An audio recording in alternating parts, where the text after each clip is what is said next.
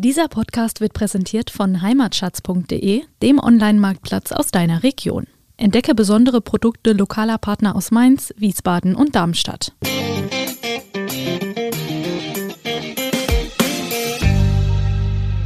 Da hatte ich auch noch einen großen Fauxpas, weil ich musste dann dringend mal äh, für kleine Weintrinker und wollte mit dem Kittel rausschießen und ja. da äh, wurde ich sofort äh, reglementiert. Also der Kittel bleibt im, Immer, ja, im. Saal, logischerweise. Aber man hat so ein bisschen den Laboreffekt, das stimmt ja, schon. Gut, ich meine, klar, man, man, dass der Kittel da drin bleibt, weil nämlich man hat ja auch ganz viel schon von, von Kittelfälschern gehört. Also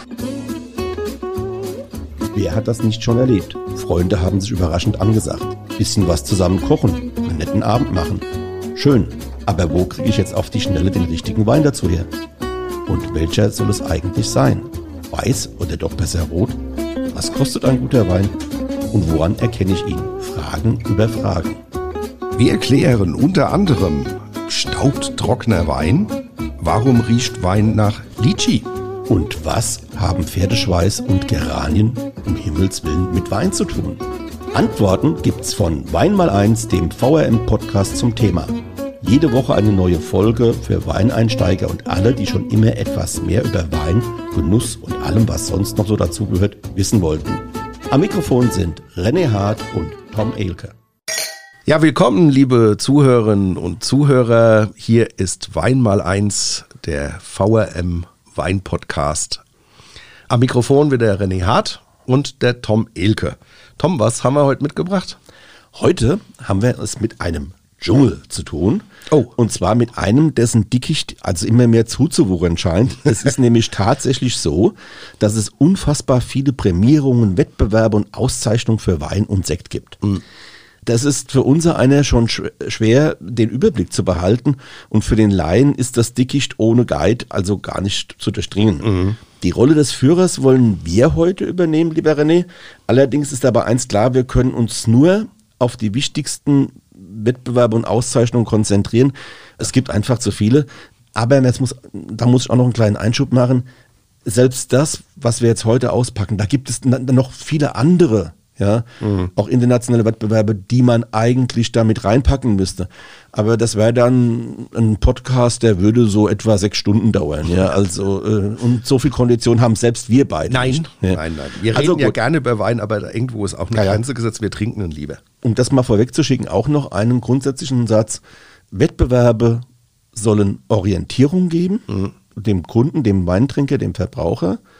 Ja, ist auch eine Honorierung für den Winzer. Ja, natürlich. Und für den Winzer ist es ein Marketinginstrument. Ja. So, das sind die beiden grundsätzlichen Dinge. Und jetzt, äh, René, wollen wir mal so ein bisschen Struktur in das Ganze bringen. Und zwar wie? Ja, ich glaube, es macht Sinn, wenn wir hingehen und sagen, wir unterteilen das mal ein bisschen mhm. äh, in äh, nationale vielleicht, mhm. äh, internationale und Rebsortenpreise. Da kennen wir ja auch einige. Denn gerade bei den letzteren hat sich ja in der äh, jüngsten Vergangenheit ein bisschen was getan. Beispiel internationale Scheureben-Preis. Allerdings, äh, ja, genau. seit 2016 zum 100. Jahrestag der Kreuzung äh, durch Georg Scheu in Alzey. Mhm. Das ist ja mittlerweile eine schöne Nummer. Da waren wir auch schon mal in der Jury. Allerdings. Macht sehr viel Spaß. Da ja, gibt es aber auch internationale Ansteller, also Winzer, die ihre Produkte da. Ja, ja oder auch den Regent- oder Müller-Thurgau-Preis gibt es ja noch gar nicht so lange. Ja, ähm, sag mal, in der langen Geschichte der Weinprämierungen und Wettbewerbe gab es mal immer wieder Skandale und Skandälchen, ja. auf die wir aber hier nicht eingehen können, weil das sonst auch, auch das würde den Rahmen sprengen, ja. Und dann gibt es auch wieder streitende Meinungen in der Fachwelt über fachliche Qualifikation der Juroren, Seriosität der einzelnen Prämierungen und so weiter.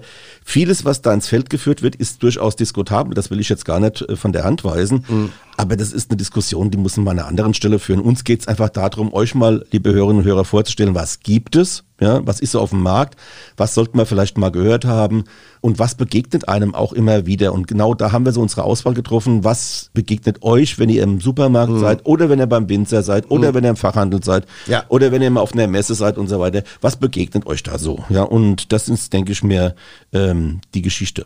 Also das, genau, Geschichte ist ein gutes Wort. Das war jetzt mal die Vorhergeschichte. Das wir mal so ein bisschen strukturieren. Ja. Jetzt können wir mal starten. Ja. Und zwar mit einem nationalen Wettbewerb. Da wäre zuerst einmal die Landesweinprämierung. Bei uns in Rheinland-Pfalz macht das die Landwirtschaftskammer. Richtig. Äh, in anderen Bundesländern durchaus äh, die Weinbauverbände. Ja, das ist so eher die Regel. Bei uns macht es eben die Kammer.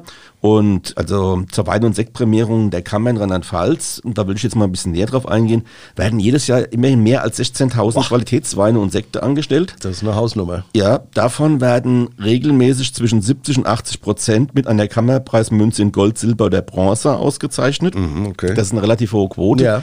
Liegt aber auch daran, ich glaube, dass die Quote in den letzten Jahren auch zugenommen hat. Das liegt daran, dass natürlich aufgrund der Winzerausbildung, äh, die ja in den letzten 30, 40 Jahren auch äh, ganz steil nach oben gegangen ist, ja, ähm, dass man, dass es da auch einem, die Qualität einfach besser geworden ist. Und das sagt eigentlich auch, das sagen alle, also das merken wir ja auch selbst. Erinnere dich selbst mal, René, an die, an die, an die 80er Jahre, was wir da noch für einen Wein bekommen haben. Gut, da waren auch die Jahrgänge nicht so doll. Und was wir heute für einen Wein bekommen und, und auf welchem Stand, auf welchem technischen Stand es damals war, die Kellerwirtschaft mhm. und wo wir heute sind. Mhm. Ja. Also äh, wie gesagt, so 70 bis 80 Prozent werden ausgezeichnet. Pro Jahr gibt es neun Prüftermine. Das war früher auch anders, aber egal, da komme ich gleich nochmal zu. Bedeutet, die Winzer können neunmal im Jahr Wein, ihren Wein oder Sekt zur Prämierung einreichen. Mhm. Früher gab es einen festen Termin, wenn ich richtig erinnere. Doch das ist halt ein bisschen ungünstig, weil die Weine ja unterschiedlich lange gären, äh, unterschiedlich ausgebaut werden und zu unterschiedlichen Terminen mhm. gefüllt werden. Ja. Das heißt also, oftmals waren dann die Weine ähm, wenn sie geprüft wurden, einfach noch nicht fertig. Ja? Mhm. Und äh, das war halt eben ungünstig. Ja, ja das, ist in der Tat so. Wir haben ja eine, manche füllen im Januar schon, die ja. Basics, weil die alle sind. Und dann gibt es dann die Lagenweine, die bis spät in den Sommer eigentlich noch gelagert werden, auf der Feinhefe liegen ja. oder sonst wie. Und dann ist natürlich die Bandbreite relativ groß. Ja, und also es gab früher ein oder zwei Termine. ich will mich nicht festlegen, aber ich meine, es wäre nur einer gewesen. Ja. und angestellt werden können alle Weine, die eine amtliche Prüfnummer haben. Mhm. Das haben wir ja schon mal erklärt, wie das äh, vonstatten geht mit der amtlichen Prüfnummer. Die bekommen sie auch bei der Kammer? Richtig der Jahrgang spielt gar keine Rolle. Also es muss nicht immer der aktuelle sein. Voraussetzung ist aber, dass man noch eine gewisse Menge äh, des zur Prämierung eingereichten Weins hat. Mhm. Ähm, bei Qualitätsweinen sind das, glaube ich, 400 Liter. Richtig. Äh, bei Auslesen, Sekt und Barrique äh, 200 und bei den edelsüßen Beerenauslese, Trockenbeer und Eisbein 150 Liter. Das macht ja auch Sinn, denn jede Prämierung hat ja auch einen, wie du schon gesagt hast, Marketing-Effekt. Deswegen machen die Winzer das ja vor allem. Ja. Wenn ein Wein einen Preis bekommt, dann sollte einfach genug Menge da sein, um die Nachfrage von Privatkunde, Händler oder Gastronomie zu befriedigen. Weil natürlich, wenn der sagt, ey, da haben wir den Top-Silvaner, mhm. äh, Top-Regent oder sonst wie, dann wollen Leute natürlich darauf zugreifen. Ja, klar. Also ich kann da eine kleine äh, Anekdote einstreuen. Also ich weiß von einem Weinwettbewerb, äh, also von Weinen, die wurden da ausgelobt und prämiert und wurden dann über die Rheinische Post, was damals, oder die Watz, also die, die Westdeutsche Allgemeine Zeitung, mhm. also große Zeitungsgruppe, mhm. die größte, und die wurden dann da eben angeboten, kistenweise, die prämierten Weine. und da war von dem einen Wein war noch keine Ahnung, 80 Flaschen da oder, oder 100 mhm. Flaschen da. Das heißt, da, da gingen dann, und wenn so eine, wenn so ein Mädchenunternehmen anfängt, sowas zu bewerben, ja, da gehen ja Hunderte oder Tausende von Bestellungen ein, ja, so. Und dann waren 80 Flaschen noch da und das, das ging natürlich gar das nicht. Das war ein Fehlschlag. Aber ich habe auch so eine lustige Geschichte. Also ein mir sehr gut bekannter rheinhessischer Winzer, der stand mit seinem Wein mal in der Frauenzeitschrift, in einer sehr bekannten, ja. und wusste davon nichts und kommt montags ins Büro und das Faxgerät war leer gelaufen und hat dann gesagt, was ist denn hier los und sowas, bis dann rauskam, dass das in episch halt aus, ja. bundesweit ausgeschlagen äh, ist sozusagen und alle den, äh, den Stoff dann bestellt haben. Ja. ja, nein, also das ist tatsächlich so, vielleicht an dieser Stelle, wenn wir jetzt schon mal bei dem Exkurs sind, wenn in einer überregionalen Zeitschrift. Das muss keine Weinzeitung sein. Ganz im Gegenteil, eine Publikumszeitung ja, also, oder eine Tageszeitung. Ich sage jetzt mal Welt, Frankfurter Allgemeine, Süddeutsch, also was, alles, was so bundesweit oder überregional erscheint. Spiegel, mhm. ja, Fokus, mhm. äh, egal wie. Ja, so. Äh, wenn beispielsweise ein Stuart Pickett oder so dann in, ein Winzer, eine Winzerin einen Wein äh, dann entsprechend anpreist und, und äh, mit einer Expertise verzieht, versieht, dann kann das sein, dass tatsächlich äh, von diesen Weinen ein paar Tage später mehrere tausend Flaschen verkauft sind. Ja? Mhm. Ähm, also das ist, die Medien haben da auch nach wie vor, auch beim Weinverkauf, also über diese Besprechung von Wein und diese Empfehlung eine ganz schöne äh, Wirkung noch, eine Strahlkraft. Ja, das ist ja auch für uns Journalisten auch gar nicht verkehrt. So, ja, bei der Kammerprüfung werden die Weine nach einem Fünf-Punkte-Schema bewertet. International hat sich das 100-Punkte-Schema im Prinzip durchgesetzt, oder ist es üblich, sagen wir es mal so. Dafür steht der Amerikaner Robert Parker. Ja, ja, also die Parker-Punkte, der hat ja. das ja mehr oder weniger erfunden, ja. Und ähm, ich weiß also, äh, also wenn man bei Parker ich glaube, es sind so 84, 85 Punkte muss man erreichen, um dann halt eben schon in der guten Range zu sein. Und dann ist es so, ähm, der Winzer Hasselbach aus Nackenheim, mittlerweile verstorben leider, ähm, als ich mein rote Handbuch geschrieben habe, da war ich mal bei dem gewesen und der hat mir auch so eine Geschichte erzählt. Er hatte äh, irgendwann in den 90ern oder kann auch schon 80er gewesen, hat er bei Parker 100 Punkte für einen oh. Eismann bekommen oder, oder für eine TBA. Ja, also etwas edles. Also besser geht nicht. Und da war der ja auch Spezialist, der mhm. Hasselbach. So, das ist also das Weingut äh, Gunderloch mhm. in Nackenheim. Ja, so. Ja. Und äh, der wusste das nicht. Ja, also damals gab es kein Internet, mhm. damals Handy und sowas hatte man alles nicht gehabt. Ja, so, also Telefon gab es zwar mhm. schon, aber und auf einmal stand einmal ein Amerikaner bei ihm vor der Tür, mhm. hat geklingelt und hat gesagt, er hätte ganz gern den 100-Punkte-Wein. Mhm. Und da hat der Hasselbach gesagt, welchen 100-Punkte-Wein? ja, und da hat der Amerikaner das aufgeklärt, also er hätte im Parkers Weinmagazin hat er dann halt eben gelesen, mhm. äh, äh, dieser, ich meine, es war eine Trockenbeerauslese, mhm. ja, hätte 100 Punkte bekommen und die will er unbedingt haben. Will, und ob, ob, er dann, wie viel er denn kaufen kann davon. Und mhm. dann hat er gesagt, oh, wir haben noch einiges da, er könnte dann so, und dann hat er dann so, keine Ahnung, äh, äh, eins, zwei Kistchen gekauft, also was man halt so tragen kann, ja. Mhm. War ganz seelisch und glücklich, ja. Dann kam die Nachricht äh, tatsächlich, dass das eben 100 Punkte ist. Und der hat den schon auch für ein ordentliches Geld eingekauft, ja. Aber diese Flaschen sind ja in Amerika, wenn dann mhm. 100 Punkte bei Parker bekommt, die sind ja da ein Vielfaches mhm. wert. Ja, der hat dann auch, der hat das, der ist extra von Amerika nach Nacken, also nach Frankfurt geflogen, mhm. nach Nackenheim gefahren, um diesen Wein einzukaufen. Ja. Dann ist er mit dem Wein zurück nach Amerika geflogen und den hat er sich bestimmt nicht selbst eingelagert, da hat er nämlich auch noch ein gutes Geschäft gemacht, ah. da bin ich mir ganz sicher. Aber egal. Und dann gibt es noch das 20-Punkte-Schema, das in Europa eigentlich ganz gerne mhm. genutzt wird, äh, beispielsweise vom Weinführer Gomillon, mhm. den ja auch viele von euch kennen dürften oder dem bekannten Weinjournalist, der bekannten Weinjournalist, dem Jancis Robinson mhm. aus England, ja.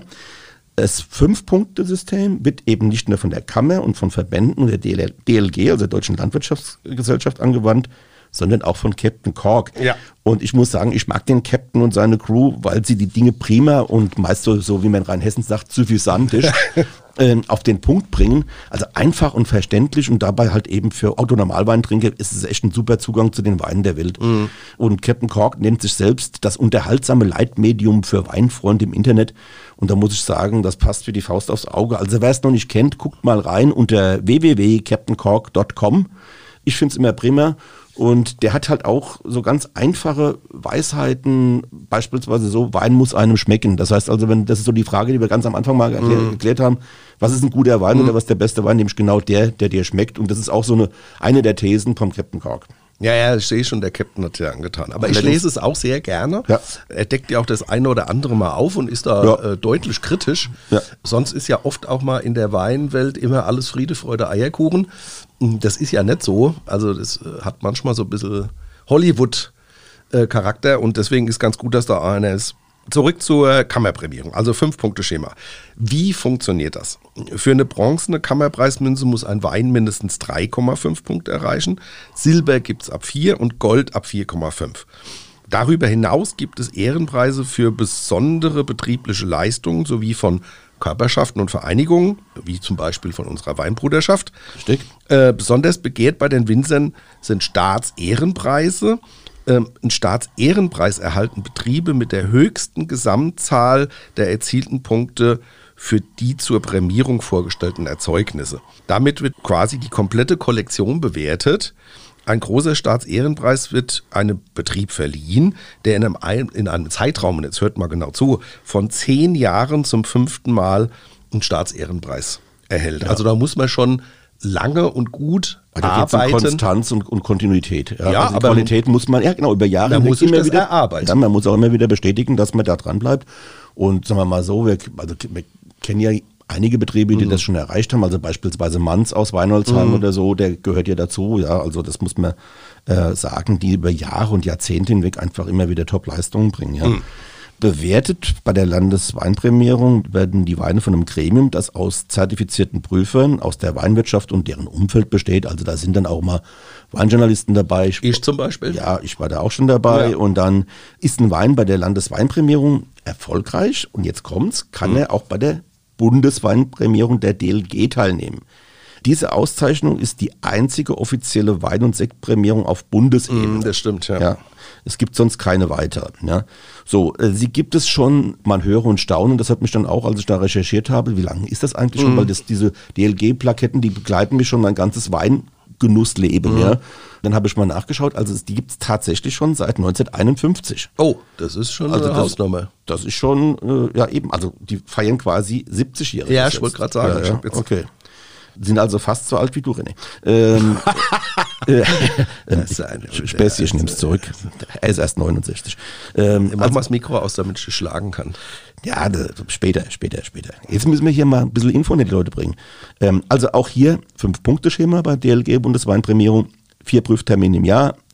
Äh, in der Jury Experten aus der Weinwirtschaft, die von der EDLG umfassend und regelmäßig geschult werden. Da musst du auch eine Prüfung ablegen. René, du hast das gemacht. Ja, ich habe keine Prüfung. Ich war mal Novize Ach so. und äh, habe da teilgenommen und äh, das ist hochprofessionell und man sitzt auch mit äh, vielen äh, nationalen Leuten zusammen. Also ich hatte da Kellermeister aus vom Kaiserstuhl und und und Burkhard Wasem aus Ingelheim. Mhm. Äh, mit dem hat man viel Spaß, wenn der mit in der Gruppe ist. Was haben ja. wir gelacht? Aber es ist auch harte Arbeit. Ich habe damals ähm, wenn ich mich recht erinnere, ging es um Trollinger und da hatte ich morgens 60 halbtrockene und mittags nochmal, glaube ich, 50, 60. also das, das, das, wird alles gespuckt, ist ganz ja. klar. Ja, aber durch aber die Kapillaren gehen trotzdem, du, du, nimmst Alkohol trotzdem auf, auch wenn du es ausspuckst. Ja, ja natürlich. Ja. Und, aber es gibt auch dann nettes Mittagessen und sowas und äh, lustige Gruppe. Äh, lange Rede, kurzer Sinn ich habe nicht die Laufbahn durchlaufen, weil ich gesagt habe, ich habe da leider keine Zeit mehr dazu, weil ja. die haben ganz viele Termine, nicht nur in Rheinhessen, sondern mhm. bundesweit. Mhm. Und äh, das ist mit Anreise und Übernachtung verbunden. Aber wenn ihr dann sitzt, ihr dann als Berührer sitzen, die sind ja die mit den weißen Kitteln oder nicht, habe ich da getäuscht. In der Tat. Ja, also man und, sitzt da mit weißen Kitteln da, das ja, ist also ganz äh, äh, da, da, hatte ich auch noch einen großen Fauxpas, weil ich musste dann dringend mal äh, für kleine Weintrinker und wollte mit dem Kittel rausschießen und ja. da äh, wurde ich sofort äh, reglementiert. Also der Kittel bleibt im, Immer, ja. im Saal, logischerweise. Ja. Aber man hat so ein bisschen den Laboreffekt, das stimmt ja, schon. Gut, ich meine, klar, man, man, dass der Kittel da drin bleibt, weil nämlich man hat ja auch ganz viel schon von, von Kittelfälschern gehört. Also das, das, ist ja ganz schwierig. Ja, ja, Kittelfälscher. Aber Tom, lass uns mal über Geld reden. Das ist ja auch immer so ein Thema. Die Winzer, die stöhnen ja manchmal so ein bisschen und sagen, boah, was das, äh, was so eine Anstellung kostet. Was hast du für konkrete Zahlen gefunden? Ja, also sagen wir mal, da gibt's ein ganz, ein ganz breites Feld, ja. Mhm. Wir benennen das nachher so bei den einzelnen Prämierungen dann nochmal äh, gesondert, aber wir fangen jetzt mal bei der Landesweinprämierung mhm. an. Ja. Für jeden Wein muss erstmal 31 Euro Grundgebühr mhm. bezahlt werden, also für jeden Wein, den man da anstellt. Mhm. Äh, für Fassproben 15 Euro. Mhm. Äh, hinzu kommt eine Erfolgsgebühr, die beträgt zwischen 5,20 Euro und 164 Euro je Wein. Mhm. Das ist abhängig von der Litermenge des prämierten Weins. Also was ist da da eben? Ja? Von dem einen Wein gibt es vielleicht nur 500 Liter, vom anderen gibt es eben 8000 Liter oder so. Mhm. Das muss man halt dann einfach sehen. So. Und dafür gibt es dann diese Prämierungsstreifen, die man auf der Flasche sieht, oder eben diese runden Plaketten, ja, in Gold, Silber und Bronze. Mhm. Ja? So. ja. Und, und das, dafür bezahlt man halt eben diese Erfolgsprämie. Ja?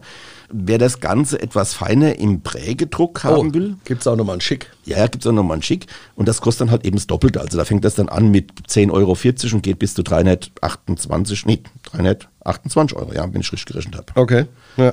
Und was kostet der Spaß bei der Bundesweinprämierung? Ja, da müssen die Winzer schon so ein bisschen tiefer in die Tasche greifen. Ich habe da jetzt mal Zahlen aus dem Jahr 2019. Da kostete die Anstellung von mehr als fünf Weinen, Schrägstrich drei Sekten pro Termin 125 Euro je Probe. Also schon mal deutlich mehr. Und wer weniger als fünf Weine, Schrägstrich drei Sekte ähm, angestellt hat, musste 135 Euro bezahlen je Probe. Mhm. Also pro Probe, also je Wein und Sekt müssen dann auch noch drei Flaschen zur Verfügung gestellt mhm. werden. Das heißt, das sind ja auch nochmal Kosten. Gut, ich sage jetzt mal, ja, das muss so ein Winzer als, als, als Abschreibung drin haben. Ja, also äh, äh das sind ja Werbungskosten mehr, mehr oder weniger. Ja, ja das ist wohl. Äh, äh, also das heißt, weil, weil angenommen, der, der stellt acht Weine an und dann sind das auch nochmal 24 Flaschen, die er dann auf den Weg bringt. Gut, und wir wissen ja warum, weil wir des Öfteren auch bei der Jury waren. Ja. Und äh, da kann man ja mal sagen, wie das so ungefähr ist. Also da standen verschiedene Kategorien. Es wurde unterteilt in Burgunder, in Riesling, in Silvaner, ja. in äh, äh, Rotweine, Spätburgunder, ja. äh, also ist es, glaube ich. Gell? Nee, was war noch? Ja, das, wir haben, was du jetzt aufzählst, das ist die Siegerweinprobe. Die gibt es ja auch noch bei der Landesweinprämierung. Da waren wir schon öfter in der Jury. Und bei der Landesweinprämierung selbst, also wenn, wenn du so probierst, du, du machst halt immer eine Vorselektion, ja, äh, und dann eben, äh, dann sagt man halt, okay, also bei den Siegerweinen ist es jetzt so, bleiben wir mal dabei, sonst wird das zu durcheinander. Ja, eben. Ich, äh, ich war, wir waren ja die ganze Zeit jetzt bei der Kammerprüfung ja. und jetzt machen wir mal noch ja. die Siegerweine. Also die Siegerweine, Siegerweine, das müssen wir euch vielleicht erklären. Bei der Landesweinprämierung gibt es je Gebiet auch Siegerweine. Das heißt, das sind so die Topweine der, der Rebsorte. Und da werden dann Riesling, Silvaner, Burgunder, also Weißburgunder, Grauburgunder und bei den Roten ist es Spätburgunder und ich glaube Dornfelder. Ich meine, es sind sechs Kategorien. Ja. Und da werden der beste Wein in diesem in dieser Anstellung äh, äh, oder in diesem Jahrgang oder Prüfungsjahrgang wird dann prämiert, mit dem, der ist dann Siegerwein, das ist sozusagen der Leitwein dieser Rebsorte, ja, weil er am besten von der Jury als am besten äh, aussagekräftigsten. aussagekräftigsten diese Rebsorte widerspiegelt. So. Genau. Und dann gibt es am Anfang erstmal eine Vorauswahl. Da stehen dann, also beispielsweise Riesling stehen ganz viele, weil es in Rheinhessen ganz viele Rieslinge gibt. Ja. Aber es gibt dann Gruppen, ja. die sich um das eine Thema genau. kümmern genau. erstmal. Und da gibt es Prüfergruppen, die kümmern sich dann mal nur um den Riesling mhm. oder nur um den Silvaner oder nur um, keine Ahnung, Spätburgunder. Und da wird eine Vorauswahl getroffen, die dann ins Finale kommen. Ja. Genau. So. Und dann also eine, man probiert erstmal in genau. Gruppen. Genau. Wird in Gruppen. Man unterhält sich über diesen Wein, man bewertet den Wein, man sagt halt, okay, da stimmt was in der Nase nicht und der hat ein bisschen Klebstoff und mh, hm, bei dem ist irgendwie, der hat Flüchtige, also flüchtige Säure, mhm. ja, äh, oder da habe hab ich irgendwas, das, ich kann es ja genau benennen, aber der hat so einen kleinen Mufftone, was, was Graues, Pilziges, ja, äh, und dann wird, wird man sich darüber, und dann, dann sagt man, nee, den nicht, den nicht, dann stellt man die Flaschen, die man nicht haben will, zurück und am Ende bleiben dann von, ich sage jetzt mal von 48 oder 50 Weinen, die dann auf dem einen Tisch stehen, werden dann die fünf besten rausgesucht. Auf dem anderen Tisch Riesling sind es dann nochmal fünf und dann muss man von den zehn Rieslingen muss man dann da auch nochmal nachprobieren, in, im, im Halbfinale sage ich jetzt mal, um dann, es kommen von jeder Rebsorte, um es kurz zu machen, fünf ins Finale. So. Und dann sitzen die Prüfer aber an den Prüftischen, die sind mit Wänden. Abgeschottet, dass man nicht abschreibt. ja, ja. Äh, das habe ich dann auch nichts wegtrinkt. Nee, das ist bei mir damals schon schief gegangen. Ich habe immer die Fehler mit abgeschrieben, habe schon einen Eintrag ins Klassenbuch bekommen. Das war alles übel da. Nein, und dann sitzt also um es kurz zu machen, ja. die, die Jury sitzt später alle insgesamt an den Prüftischen und kriegen von allen Gruppen sozusagen die fünf Besten auf den Tisch. Genau. Ja, und dann wird die werden eingeschenkt, also nacheinander. Genau. Und dann ähm, ist es so, dass das komplette Gremium dann nochmal über die Vorauswahl genau. entscheidet und da wird dann letztendlich der Sieger. Da wird dann gepunktet und dann genau. äh, und beziehungsweise da wird, da wird, da geht es dann bei der bei diesem Finale, bei den Siegerweinen geht es nicht so sehr um Punkte, sondern da wird dann aufgerufen, wen habt ihr auf Platz 1, wen habt ihr mhm, auf Platz 2, genau. 3, 4, da wird nach Plätzen dann gemacht. Und am Ende, wer halt die geringste Zahl hat, der ist dann, oder der, wer die meiste Zahl an, an ersten, zweiten Plätzen hat, der ist dann eben dann Siegerwein. Das haben wir jetzt da mal durchgespielt, René. Bei der Bundesweinprämierung da gibt es neben Bronze, die dann ähm, da allerdings nur einfach prämiert heißt. Mhm. Das ist im Prinzip, da steht das nicht drauf Bronze, sondern einfach nur prämierter Wein. Mhm. Äh, gibt Silber und Gold auch noch jede Menge andere Auszeichnungen, also den goldenen Preis extra etwa für zehn besonders herausragende Weine und drei Sekte. Also mhm. da werden also die besten Weine auch bei dieser Bundesweinprämierung dann nochmal prämiert. Dann gibt es noch die beste Kollektion bei Wein und Sekt der beste Erzeuger Wein, der beste Sekterzeuger wird prämiert und auch der Jungwinzer mhm. des Jahres. Die werden alle bei dieser Bundes, im Rahmen dieser Bundesweinprämierung ausgezeichnet.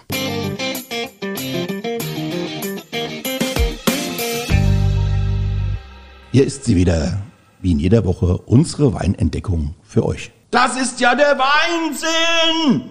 René, wir sind heute an der Hessischen Bergstraße. Ah. Ich sag jetzt mal wieder, weil wir waren da ja schon häufiger, mhm. äh, einem kleinen, aber feinen Weinanbaugebiet. Heute haben wir im Glas einen 2019er Umstädter Herrenberg Sauvignon Blanc trocken von der Winzergenossenschaft Vinum Autmundis in Großumstadt, der Odenwälder Weininsel. Das ist das Gebiet so rings um Großumstadt. Zum Sauvignon Blanc haben wir ja schon häufig was gesagt. Also, also hat ihren Durchbruch in Neuseeland gehabt. Das ist so die grüne Variante. Wir haben aber, also eigentlich stammt die ja aus Frankreich und dort ist sie im Loiretal vor allem beheimatet. Dort wird sie aber vollreif ausgebaut. Da hat man eben so dieses äh, eher exotisch, mhm. äh, gelbfruchtige, reif und aromatisch. Äh, nehmen wir Malanesia. Das ist ganz schön trockene Luft heute hier wieder.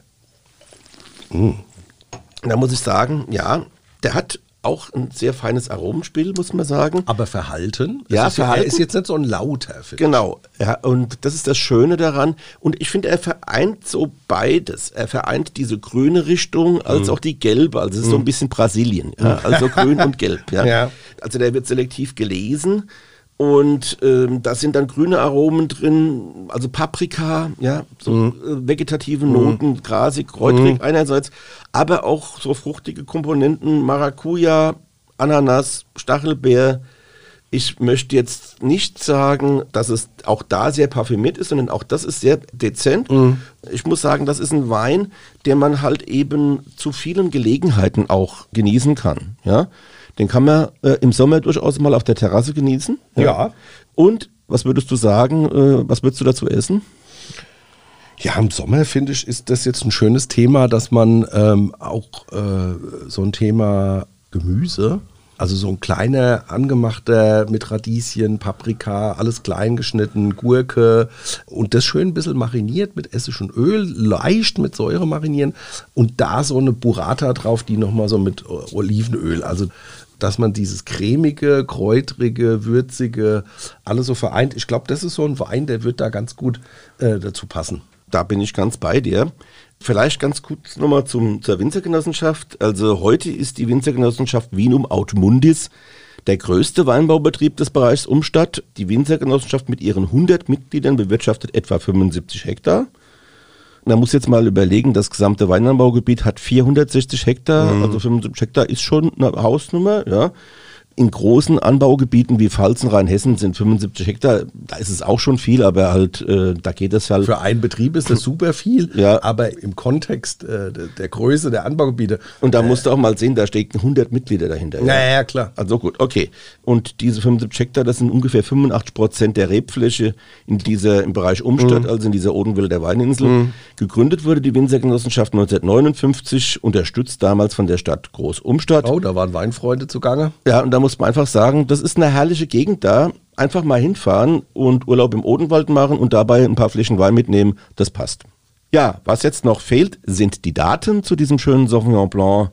Also, da haben wir 6,4 Gramm Restzucker, 6,6 Gramm Säure, 13 Volumenprozent Alkohol und einen sensationellen Preis von 8,40 Euro. Ja, das ist doch mal ein Ausflug wert, oder? Absolut.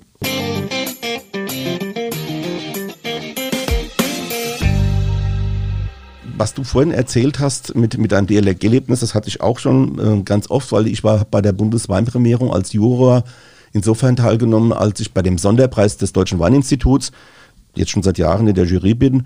Das Deutsche Weininstitut versucht, äh, immer mal ein anderes Thema anzusprechen. Es war eine Zeit lang mal der beste Burgunder, dann, dann ging es mal den besten trockenen Rotwein lang. Und dann haben wir auch ein paar Jahre hintereinander Sekt gemacht, mhm. weil Sekt so, ein, so wirklich so ein, so ein Produkt ist, das total im Kommen ist. Also mhm. Winzersekt geht super gut. Und das Deutsche Weininstitut wollte das auch noch mal ein bisschen pushen, dieses aktuelle Thema aufnehmen. Ja, und da haben wir dann morgens, sind wir dann hingefahren, zuerst nach Frankfurt in die DLG-Zentrale. Da gibt es einen Prüf, Zentrum, ja. Und die letzten Jahre waren wir in Graubickelheim in Rheinhessen. Da hat die DLG ein neues äh, Testzentrum eingerichtet. Alles hochmodern und prima. Und ja, und dann probiert man dann morgens so nach dem Frühstück, so um 10 fängt das meistens an, bis mittags um 12, halb eins, je nachdem, wie weit man dann kommt und wie viel Wein und Sekte probiert werden müssen, so 60, 70 äh, äh, oder auch mal 40, 50, je mhm. Wein und, und. Ja, aber ist schon eine Hausnummer. Das ist ja schon eine Hausnummer. Also gut, man spuckt viel aus, du hast es schon erzählt, aber mh, hm, dennoch. Und dann ist es so, also für mich ist es immer besonders schwierig, die Geschichte mit dem Sekt. Weil mhm. beim Sekt muss man einfach sagen, äh, die Kohlensäure, das mhm. ist halt was, was die Zunge natürlich auch benetzt, ja, und so ein bisschen lähmt. Da muss man sich immer wieder neu justieren, immer wieder Wasser zwischen rein trinken. Und da ist es, da muss man total fokussiert sein beim Sekt, weil nämlich äh, da ist die Kohlensäure wirklich so ein, wie soll ich sagen, so, so ein Nervenkitzler oder mhm. Nervenkiller auch, ja. Dass man die, die Nuancen auch ja. äh, erfassen kann. Ja. ja. Also, aber nochmal ein Insider-Tipp von uns deswegen. Interessant für die Weintrinker ist schon die DLG-Rangliste Top 100 mit den 100 besten Weingütern und Winzergenossenschaften und die Top 10 der besten Sekterzeuger in Deutschland. Mhm. Grundlage ist jeweils das Abschneiden bei der Bundesweinprämierung.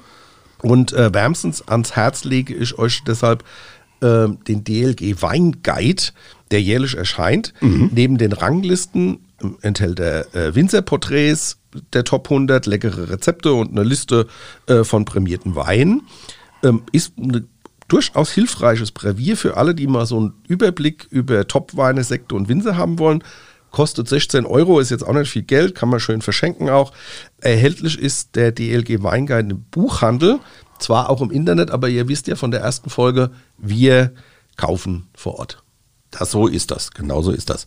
Ja, also jetzt haben wir viel über Landes- und Bundesweinprämierung erzählt auch weil das für viele, viele Winzer ein Wettbewerb zur eigenen Standortbestimmung ist mhm. und die dort vergebenen Medaillen und Plaketten begegnen Otto Normalweintrinker, jetzt haben wir ihn schon wieder, ne, sehr häufig beim Weineinkauf. Ja. Einkauf, also im, beispielsweise natürlich direkt im Weingut, ja, wenn man da hingeht und dann sieht man schon die Plaketten auf den mhm. Flaschenpappen. So. Ähm, aber auch im Fachhandel oder vereinzelt auch im Lebensmitteleinzelhandel, ähm, wobei da eher weniger, weil da geht's ja auch meistens um Masse und von diesen prämierten Weinen ähm, da gibt es nur in den ganz, ganz großen Weingütern, die haben dann mal 300.000 Flaschen, die sie da mal hinliefern können. Ja. Mhm. Äh, das ist bei einem normalen Weingut mit, mit, mit, möglich. mit, mit 10 Hektar ja. Weinbergen ist das überhaupt nicht machbar. Ja.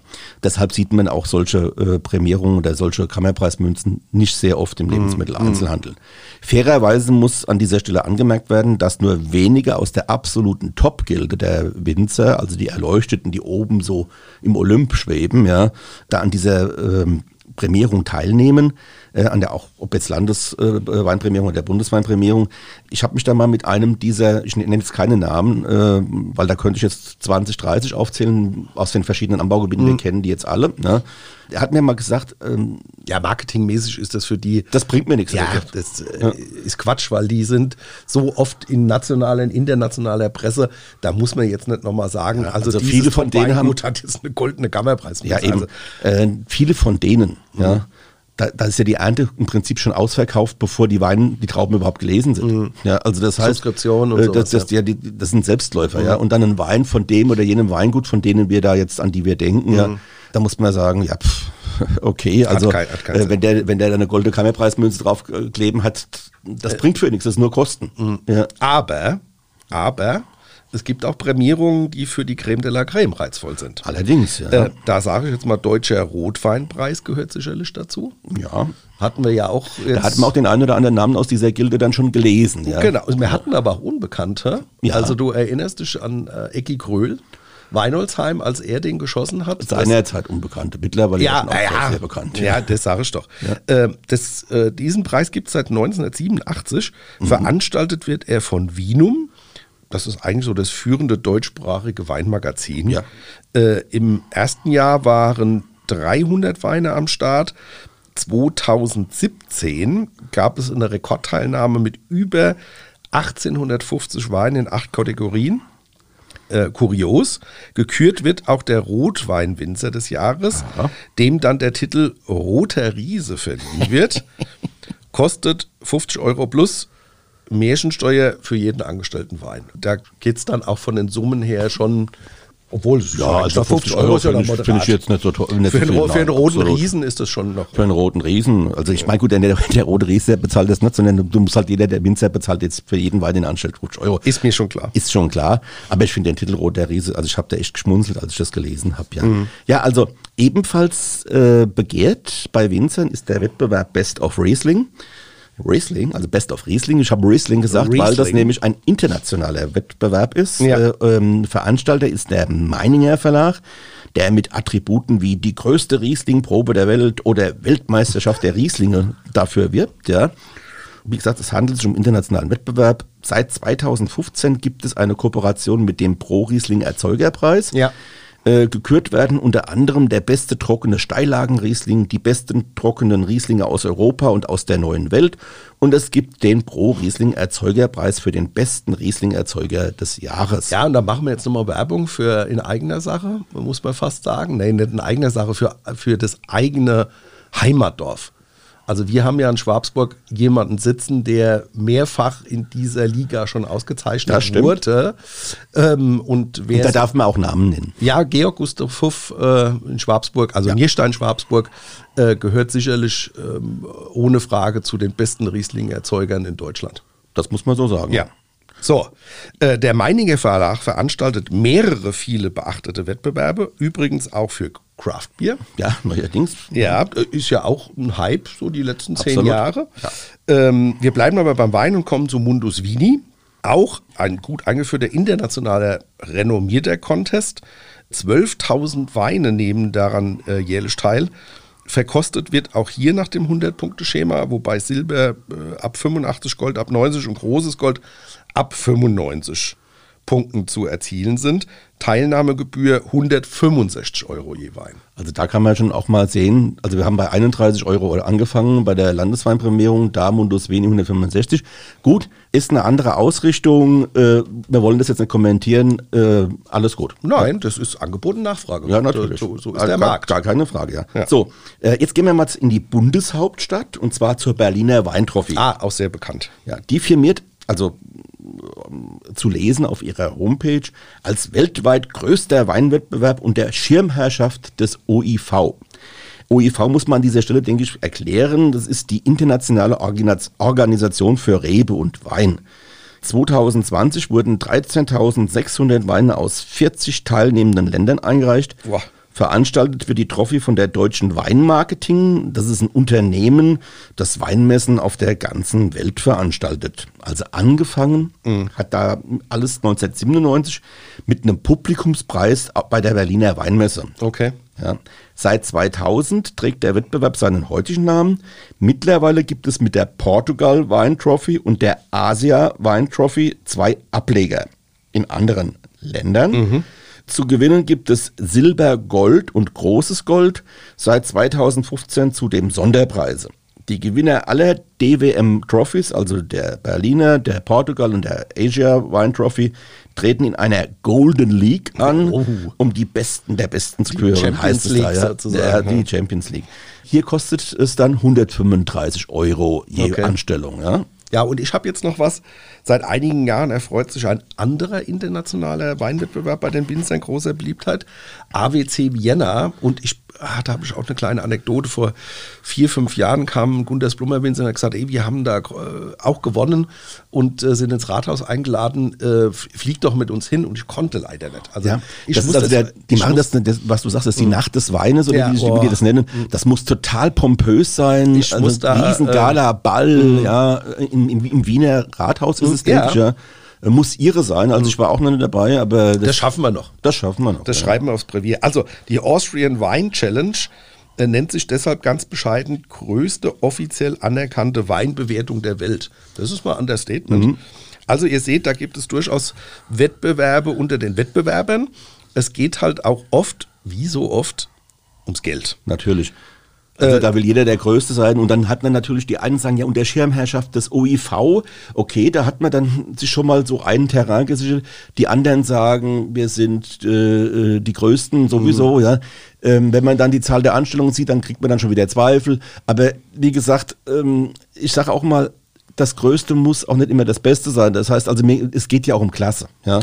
Äh, wobei ich das jetzt da nicht abwertend meinen möchte, sondern einfach nur, ich würde persönlich jetzt nicht damit werben, ich bin der größte Wettbewerb, sondern ich würde damit werben, bei mir sitzen die besten Juroren, hier kriegt er, und das machen die ja auch, also mhm. wenn, wenn man dann mal mhm. weiterliest, ja, das ist die plakative Überschrift, wir sind die Größten, mhm. und dann guckt man halt auch mal, ja, nur, wie gesagt, es gibt Wettbewerb unter den Wettbewerbern, du hast es ja schon gesagt. Ja, ein paar Zahlen. 2020 haben mehr als 1500 Erzeuger über 11.000 Weine zur Bewertung eingereicht. Mhm. Neben Gold, Silber und Bronze wird bei AWC Seal of Approval also genannt. Bronze, ja. bei, wie bei der Bundesweinprämierung, wo es heißt prämiert. Mhm, genau. Ja. Gibt es äh, eins bis drei Sterne für die besten Weingüter? Special Awards äh, für den besten Produzenten eines Landes, den besten Öko-Weinerzeuger und den besten Weinhändler bzw. Importeur. Mit Special Trophies, die jeweils mit 2000 Euro dotiert sind, werden der beste Weiße, der beste Rote, der beste Süßwein sowie der beste Schaumwein ausgezeichnet. Kosten 70 Euro je eingereichter Probe. Gut, da muss man sagen, ist vielleicht auch mit ein Grund, warum AWC in den letzten Jahren ziemlich äh, an Beliebtheit bei den Winzern gewonnen hat, weil 70 Euro ist ja ein überschaubarer Betrag im Vergleich. Wir haben ja vorhin andere Zahlen gehört. Gehen wir mal vom Gigantismus weg hin zur Rebe, mhm. nämlich Best of Riesling möchte ich dabei nennen. Also neben Best of Riesling äh, möchte ich vor allen Dingen auf einen Preis eingehen, der mir sehr am Herzen liegt. Nämlich, du hast es, die hast ihn vorhin schon mal genannt, mhm. den internationalen Scheurebenpreis. Den hat der Mainzer Fachverlag Dr. Frauen 2016 ins Leben gerufen. Den Anlass hattest du ja schon genannt. Mhm. Auch da saßen wir, wir beide schon in der Jury und hatten dabei diverse Aha-Erlebnisse. Das stimmt. Denn seither wissen wir, dass die Geschmacks- und Aromenwelt der Scheurebe viel, viel, viel größer und vielschichtiger ist, als wir das je äh, gedacht haben. Ja. Also ich habe schon x Scheureben in meinem Leben getrunken, aber, aber was man da auch, äh, auch aus Österreich, mm. wo die alle herkamen, das war Südtirol. wunderbar, wunderbare ja. Weine. Der Wettbewerb steht ja auch beispielhaft für Sinn und Zweck solcher Rebsortenwettbewerbe. A, die sollen die jeweilige Rebsorte in den Fokus der öffentlichen Wahrnehmung rücken. Der Preis hat Aufmerksamkeit erregt in der ganzen Weinwelt. Die Anstellungszahl war irre hoch. Also die Bettina See, die ja vom Fachverlag Frauen, also auch damit zu tun hat, die kennen wir auch ganz gut äh, äh aus der Weinbruderschaft. Äh, die hat dann gesagt, das waren am Anfang, ich glaube beim ersten Mal schon über 3000 Anstellungen oder so. Wahnsinn, gell? Das war unglaublich viel. Mhm. Es ist also wirklich, der, es wurde sogar der Anbau dieser Rebsorte gepusht. Ich meine, die Scheurebe ist immer noch ein Nischenprodukt. Mhm. Die wird nie Leider. den Riesling überholt. Mhm. Ja. Nein, äh, nie. Klar. Ja. Aber es wurden dann doch ein paar Hektar mehr angelegt. Mhm. Und das ist ein Erfolg, weil nämlich die, die, ganze Zeit ist die Scheurebe beim Anbau zurückgegangen. Mhm. Ja.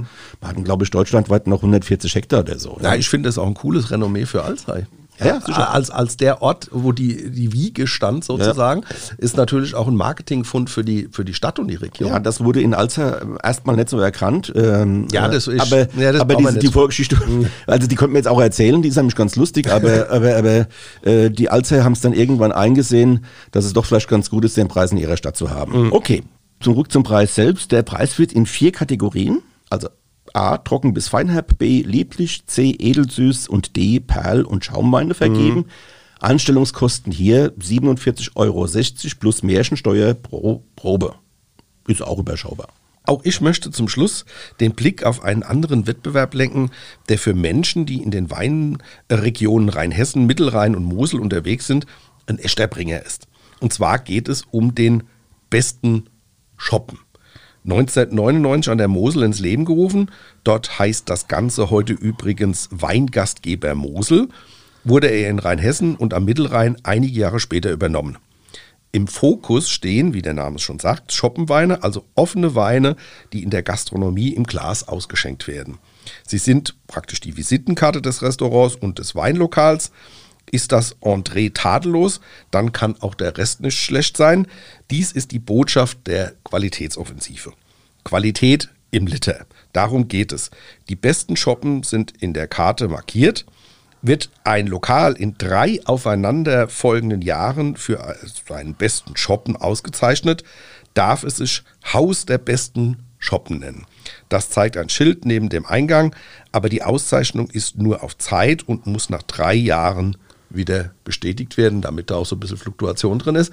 Und ich muss sagen, wir hatten ja auch gerade dieses Jahr wieder einen zwei Beispiele von Literweinen, wo ich zum Winzer gesagt habe, sag mal, was machst du da? Da haben andere keinen Ortswein, wie du denn in den Liter knallst. Und dann ja. hat er geschmunzelt und hat gesagt, ja, die Landwirtschaftskammer hat sich auch bei der Prüfung der AP-Nummer gewundert. Ja. Also Leute, Literweine sind nicht so schlecht wie der Ruf. Ich habe gerade jetzt diesen einen Wein ähm, mehrfach äh, verkauft, verschenkt an Freunde und Bekannte äh, und die sind alle hellauf begeistert. Ähm, traut euch ruhig bei den Winzern auch mal die Basics zu probieren. Und äh, für den Sommer, für die Terrasse oder sonst wie, sind das Weine, die durchaus moderat sind. Die haben oft auch nicht so den, das, äh, das Alkoholische, die liegen oft bei 11 Prozent oder sowas, mhm. haben meistens ein tolles Geschmacksbild, sind unkompliziert, kann man auch super gekühlt dann trinken. Also ich bin großer Freund von Shoppen. Ja, ja, äh, absolut. Äh, wobei äh, Shoppen heißt in dem Fall, äh, also viele verstehen ja auch den sauer gespritzten mhm. oder den, den, die Schale. Shoppen heißt einfach, das ist ein Zechwein. Ein, ein Zechwein, ein offener Wein. In Rheinhessen ist das übrigens, dann da heißt der kurz ein halbe, gib mir mhm. mal ein halbe. Ne? Jetzt könnte man davon ausgehen, ein halbe ist ein halber Liter. Nein, Nein das stimmt nicht. Das ist ein halber Schoppen. Ein Schoppen, ein richtiger Schoppen hat 0,4 Liter. Mhm. In Rheinhessen, in der Pfalz sind es 0,5. Mhm. Ja, die Pelze haben immer ein bisschen mehr das durch. Das Doppelglas für die Doppelglas, ja. ja. Äh, bei uns heißt es Mainzer Weinstange. Mainzer Weinstange, dann gehen 0,4 rein und die Hälfte davon, also eine halbe, sind 0,2. Und deshalb sind diese Weingläser eben 0,2. Und weißt du, woher ich das weiß? Weil ich bei unserer äh, Gläsernummer sehr gut zugehört habe. Das ist, bei unserer Gläsernummer, da habe ich äh, äh, dir nicht zugehört. So, äh, ab, nein, ja. Unsinn. Ich habe natürlich über den René immer gerne zu. Ich rufe ihn teilweise sogar nachts an, dass er mir ein bisschen was erzählt, damit ich seine Stimme nochmal. nee, also kommen wir mal äh, jetzt zurück zu diesem Haus der besten Shoppen. Auch da waren wir schon bei der Jury dabei, aber das müssen wir nicht immer erwähnen. Wettbewerb steht äh, so im Basicsegment für all das, was andere Prämierungen eben auch äh, zum Ziel haben. Ähm, was ich auch vorhin schon eingangs gesagt habe, sie geben dem Verbraucher Orientierung und sind für den Winzer beim besten Shoppen, auch für den Gastronomen, ja, weil es eigentlich auch ein Gastronomiepreis ist, mhm. äh, für ein gutes, also ein gutes Marketinginstrument. Das muss man einfach machen. Kommen wir zur Zusammenfassung. Nationale Wettbewerbe wie Landesweinprämierung oder die Bundesweinprämierung der DLG hatten mhm. wir gehabt. Wir hatten den Deutschen Rotweinpreis, der auch bei den Top-Winzern ganz beliebt ist. Best of Riesling, Tito, Internationale Berliner Weintrophäe und AWC. Die großen Messen hatten wir gehabt, äh, Rebsortenpreise wie Best of Riesling oder, oder Scheurrebenpreis. Und zum Schluss den besten Shoppen. Das war eine ganz schön äh, weite Prärie, die wir heute wieder abgeritten sind ich denke, äh, wir haben einen kleinen Überblick über das Wichtigste gegeben. Ein Abriss. Deswegen, ich wollte äh, gerade auch nochmal reingrätschen. Natürlich gibt es noch jede Menge andere Auszeichnungen, zum Beispiel in Führern wie Gomio, Eichelmann, Italien, Gambero, Rosso, wie, sowie Zeitschriften Falstaff, Feinschmecker. Aber äh, vielleicht machen wir das auch nochmal in einer anderen Folge. Äh, Finde ich ganz cool. Ausblick für nächste Woche. Was erwartet uns da? Da geht es, äh, und das ist eine Zuschauerfrage gewesen, äh, Zuhörerfrage gewesen, Entschuldigung, da ging es, dass Leute gesagt haben, ey, sag doch mal, wieso das komplette Winzerjahr aussieht. Also und unser Thema nächste Woche wird sein von Austrieb bis Abstich, was Winzer das Jahr über eigentlich machen. Ja, spannendes Thema. Und an dieser Stelle auch wie immer zum Schluss die Aufforderung, wenn ihr Fragen, Anregungen habt, eine Mail an weinmal1 vrm.de. Dann sind wir am Ende. René, mach's gut. Mach's besser. Danke, tschüss. Ciao. Das war die heutige Ausgabe vom Weinpodcast Wein mal eins der VRM. Jede Woche auf ein Glas Wein, spannende Themen rund um den Weingenuss und das kleine Einmaleins des Kultgetränks. Mit den beiden Gastgebern Thomas Ilke, VRM-Reporter und Weinjournalist und René Hart, Weinentdecker und Veranstalter von Genussmärkten. Ihr wollt noch mehr spannende Geschichten, Reportagen und News aus eurer Region? Dann probiert doch einfach mal unser Plus-Angebot aus. Einfach reinklicken unter vrm-abo.de slash podcast. Ein Angebot der VRM.